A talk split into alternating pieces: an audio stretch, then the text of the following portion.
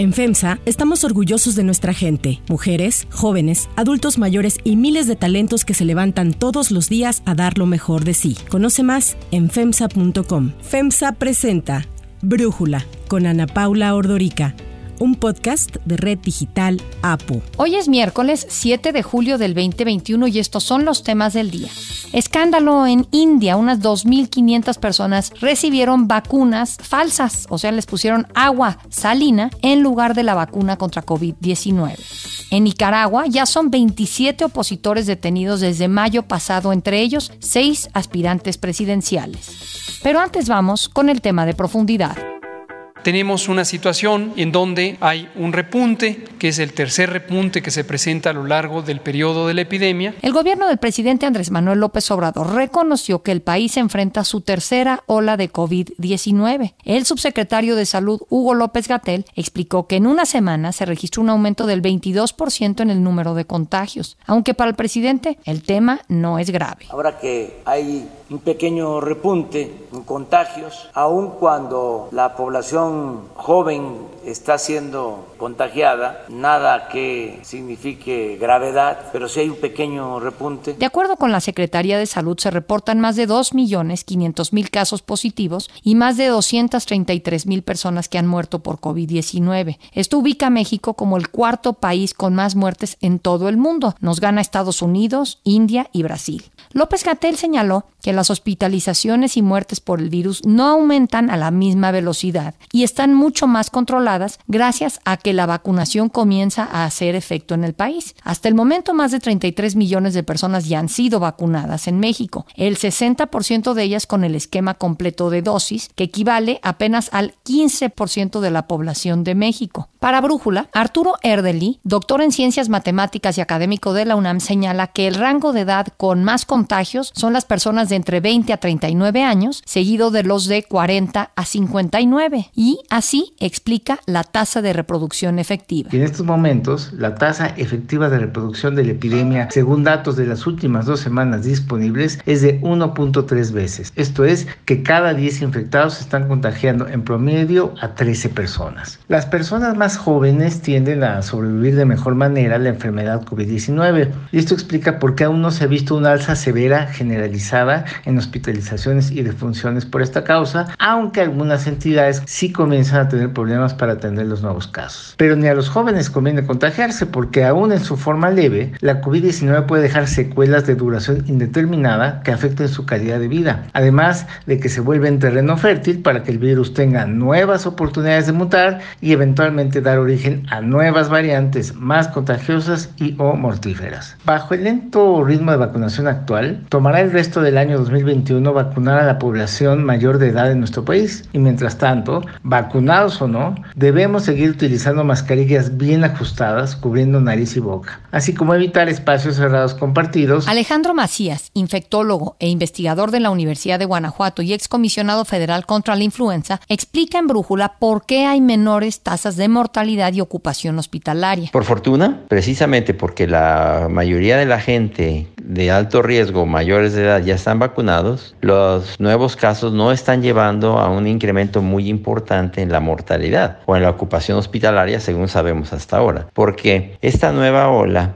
va a estar impulsada sobre todo por las infecciones en los jóvenes que suelen infectarse con menos gravedad y probablemente con las nuevas variantes, particularmente con la variante Delta, que ya este, encuentra a la alza en lugares como la península de Yucatán, Jalisco, sobre todo Ciudad de México. Y esta es una variante que tiende a dominar a todas las demás. El especialista también destaca que esta tercera ola no es generalizada. Pero esa no es uniforme para toda la República. Hay algunos estados activos otros no. Eh, de hecho, dentro de los estados hay zonas activas y hay zonas que tienen una, una baja incidencia. Y eso es lo que se podría esperar en un país en el que ya hay una alta proporción de gente que se ha infectado y ya hay un alto grado de inmunidad en la población, pero todavía puede haber regiones en donde la inmunidad está relativamente baja y ahí se espera que va a entrar la epidemia. Hay que considerar la mayor capacidad de transmisión de variantes como la Delta, que está frustrando los esfuerzos por contener la pandemia en varios países. Esta variante detectada por primera vez en la India es al menos dos veces más contagiosa que la versión original del virus. Está presente en más de 85 países y es la variante más común en estos momentos en Estados Unidos. Una publicación del Wall Street Journal revela que los nuevos casos de COVID-19 se duplicaron en México debido precisamente a la propagación de Delta, la cual es responsable de más de dos tercios de los casos analizados en la Ciudad de México. Para tener un mejor registro sobre los vacunados, López Gatel anunció que quienes ya cuenten con las dos dosis ya pueden obtener un certificado de vacunación COVID-19, que es un documento avalado por el gobierno que acredita que ya fuiste vacunado, con qué vacuna y en qué fechas. Tiene un código QR que permite la verificación en tiempo real por parte de cualquier autoridad y con el código QR se retoma el registro de la base de datos del gobierno de México. En Twitter, la secretaria del Trabajo, Luisa María Alcalde, advirtió que estarán atentos a posibles malas prácticas porque este certificado no puede ni debe de ser utilizado como condicionante para contratar o para permanecer en el empleo, ya que viola la Constitución y la Ley Federal del Trabajo. Desde la noche de lunes, la Secretaría de Salud habilitó el registro para personas mayores de 18 años que próximamente recibirán la vacuna para Brújula. Este es el comentario de Alejandro Cano, ingeniero químico y ambiental por MIT. Sin duda el gobierno reconoce tarde el inicio de la tercera ola. Todavía el 21 de junio Hugo López Gatel estaba hablando de zigzags y de tendencia descendente cuando sus propios datos de casos activos estimados empezaron a crecer a partir de la semana que terminó el 24 de mayo. Hay que recordar que las defunciones tienen un enorme retraso en su registro. Entonces defunciones que estén ocurriendo esta semana van a estar siendo agregadas a las bases de datos de la Secretaría de Salud durante los próximos dos o tres meses. Entonces es, eh, es imprudente pensar que los niveles de defunciones que nos reportan esta semana es el dato final. Ahora ya están los casos subiendo exponencialmente, no pueden decir ya más que no están subiendo, pero la narrativa es, pero las hospitalizaciones siguen bajas y no están incrementándose las defunciones. Esto no es del todo cierto. Y si permitimos que los contagios sigan creciendo exponencialmente, tarde o temprano el virus va a alcanzar a las personas más vulnerables. Todavía tenemos en este momento 29% de la población de, adultos mayores de 60 años o más que no han recibido ni siquiera una dosis de vacuna.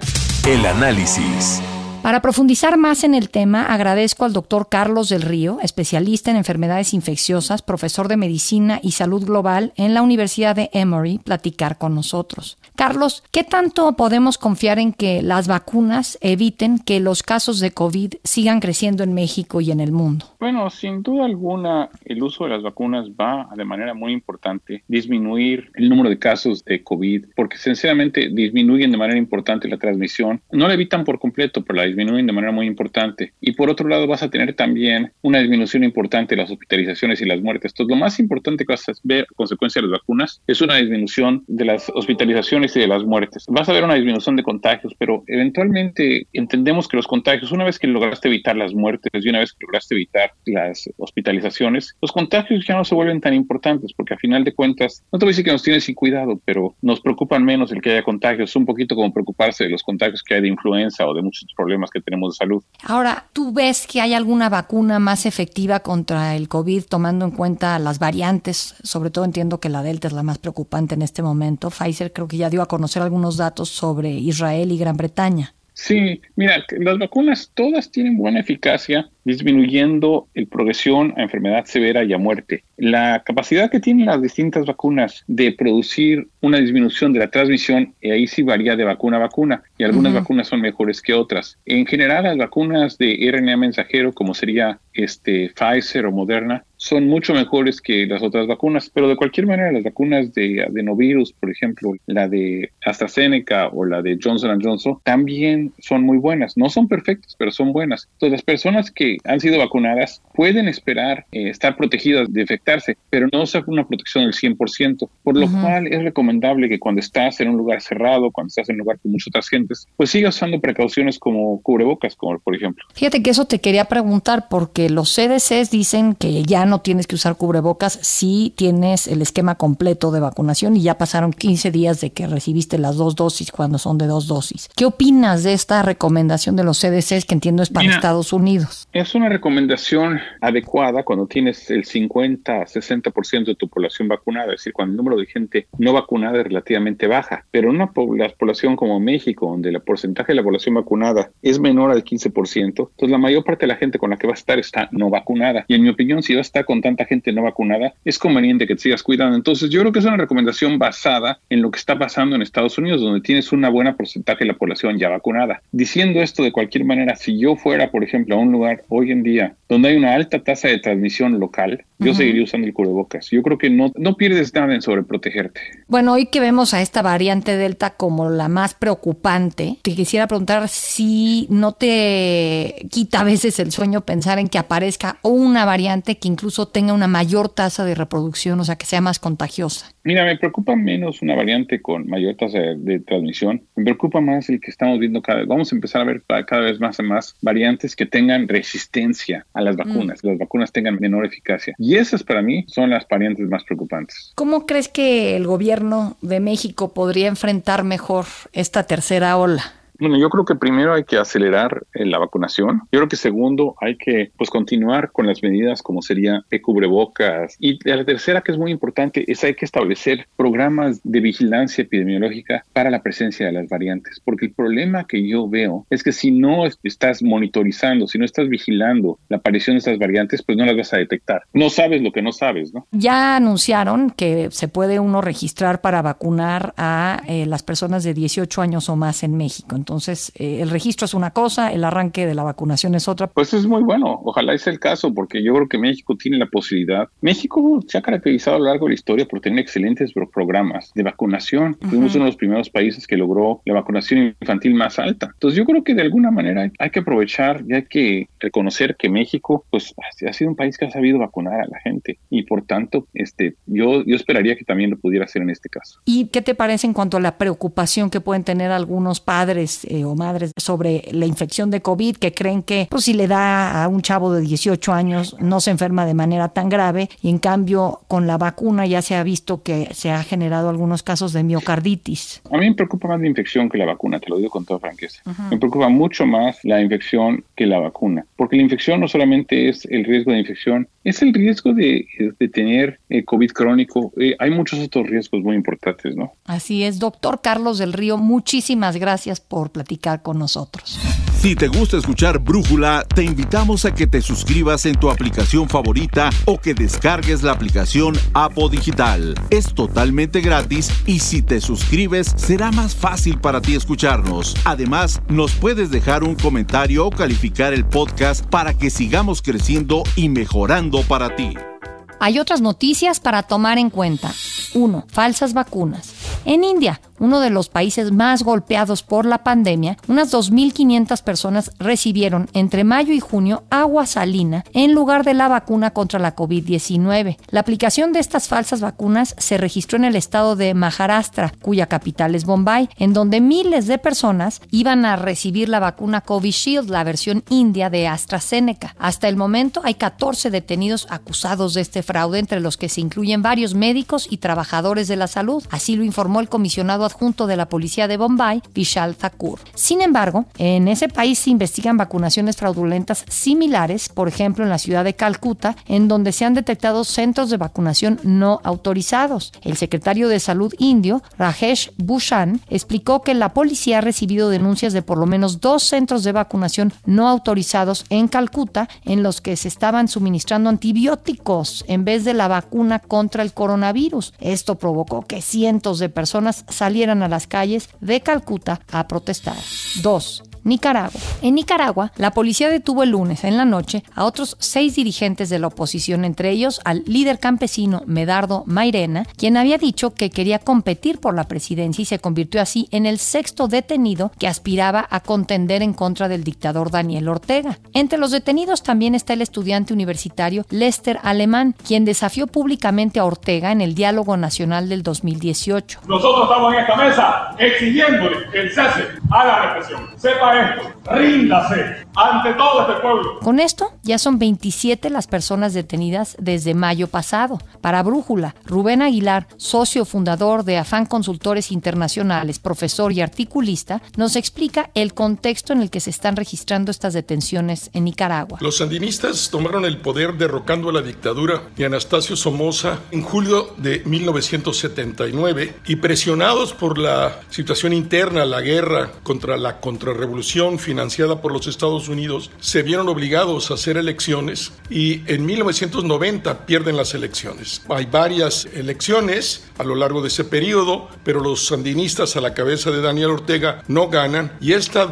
hasta 2007, 17 años después, que toman el poder. A partir de ese momento empieza un proceso de endurecimiento en la lógica de la construcción realmente de una dictadura encabezada por Daniel Ortega como presidente y como vicepresidente su esposa Rosario Murillo. Habrá elecciones este noviembre y no quieren arriesgarse por ninguna circunstancia a volver a perder el poder y por eso han tomado esta actitud de encarcelar a los posibles candidatos que contendieran contra ellos, a dirigentes eh, de la revolución, comandantes históricos, periodistas, intelectuales, actores de la sociedad civil, no porque no quieren eh, jugar el mínimo de los riesgos de poder perder el poder porque saben que nunca más lo volverían a obtener. Desde el 25 de junio, el presidente Andrés Manuel López Obrador rechazó los encarcelamientos del régimen de Ortega en contra de aspirantes presidenciales, de líderes opositores, de empresarios y periodistas y pidió a Ortega que garantice las libertades en Nicaragua. Ni en Nicaragua, ni en Colombia, ni en ningún país del mundo se debe optar por la fuerza. Nada por la fuerza, todo por la razón y el derecho. Y no encarcelar, que sea el pueblo el que de manera libre decida. Este fue un acto de intervención extraño para un López Obrador que siempre dice que no le gusta intervenir en asuntos de otros países. Y Juan Carlos Ortega Murillo, el hijo de Daniel Ortega y la vicepresidenta Rosario Murillo, le respondieron a López Obrador en un tuit.